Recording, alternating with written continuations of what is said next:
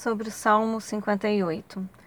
É, o rei Davi começa falando né, sobre as pessoas que devem exercer justiça, sobre os juízes. Né? Ele fala: Acaso fazeis verdadeiramente justiça?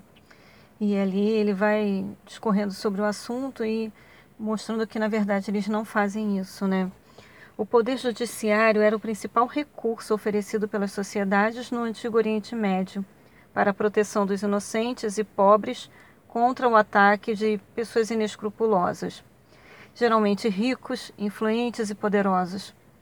No original hebraico, esta expressão poderosos da terra tem o sentido de deuses, entre aspas, né? como que representantes, juízes terrestres do tribunal celestial de Deus. A sociedade israelita sofria com a corrupção dos altos representantes do poder judiciário desde os dias do profeta Samuel, passando pela época de Davi, até o final da era monárquica. Então, esse assunto é antigo, né?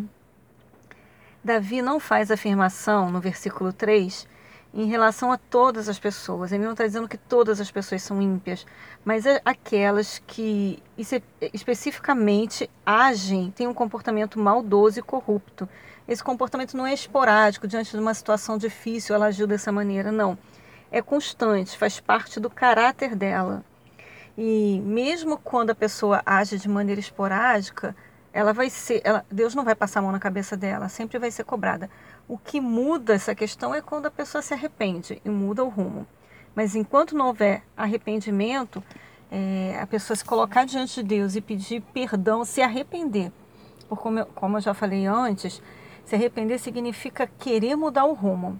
Então, ah, sozinho eu não consigo, mas quando você coloca diante de Deus, reconhece o seu erro, pede perdão, Deus fornece o perdão e também fornece a força, a disposição para você vencer aquilo, não, não cair mais naquela situação. Agora, quando você mesmo passa a mão na sua cabeça e fala, ah, mas todo mundo faz, a gente sempre se mede por aquele que está inferior, né? Todo mundo faz. Engraçado que a gente não se compara com aquele que não faz, né? Se compara com aquele que faz e até faz coisas piores para a gente poder se justificar. Não, mas todo mundo faz. Olha, fulano ainda faz pior do que eu. Isso não justifica ninguém diante de Deus. Agora, chegar diante de Deus, Senhor, eu errei. É, eu tenho plena certeza de que errei, que não é isso que agrada o Senhor.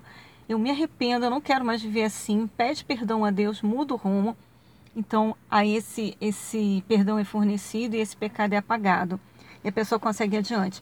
Mas esses ímpios mencionados aqui, ele fala, ó, desde o nascimento se rebelaram os ímpios e se desviaram do caminho certo. Eles se desviaram do caminho certo e não querem trilhar o caminho certo. Quantas pessoas nós já conhecemos assim, né? Nós nos deparamos com essas pessoas diariamente. Pessoas que, por mais que sejam exortadas, aconselhadas, elas não querem mudar o caminho, né? Elas têm certeza de que esse é o caminho bom para elas, é o melhor para elas, é até um caminho egoísta, né? Porque é, visam sempre o melhor para elas. E aí a, o texto vai discorrendo sobre é, que vai haver punição, né? E ele fala aqui que o que sai da boca dos ímpios é tão malicioso, cruel e mortal como o veneno das serpentes mais peçonhentas. Em vários textos da Bíblia é mencionado o termo assim, mente que maquina o mal.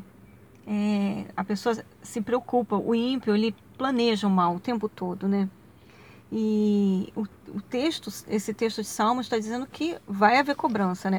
E que ele fala assim no versículo 9: Os ímpios serão varridos do mundo pela fúria de Deus. Interessante que todo mundo fala: Deus é amor, Deus é amor, como se Deus fosse passar a mão na cabeça de todo mundo.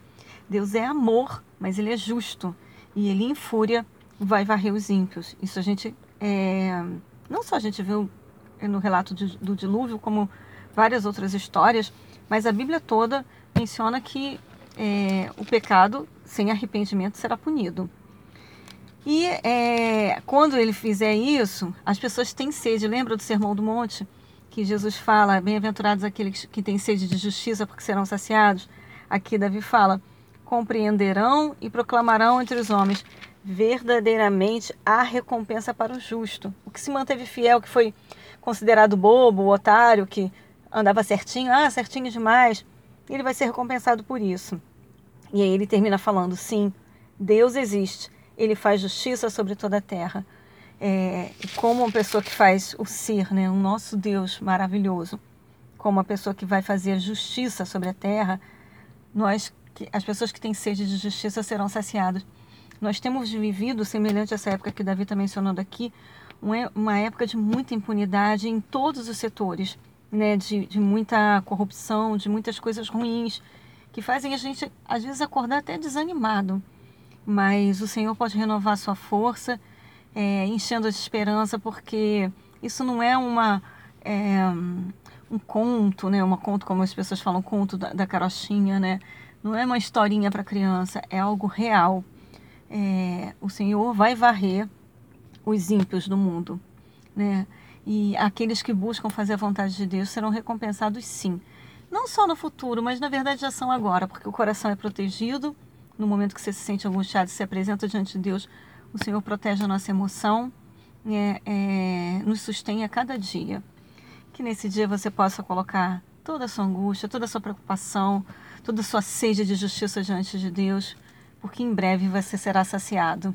Deus abençoe grandemente seu dia. Um grande beijo.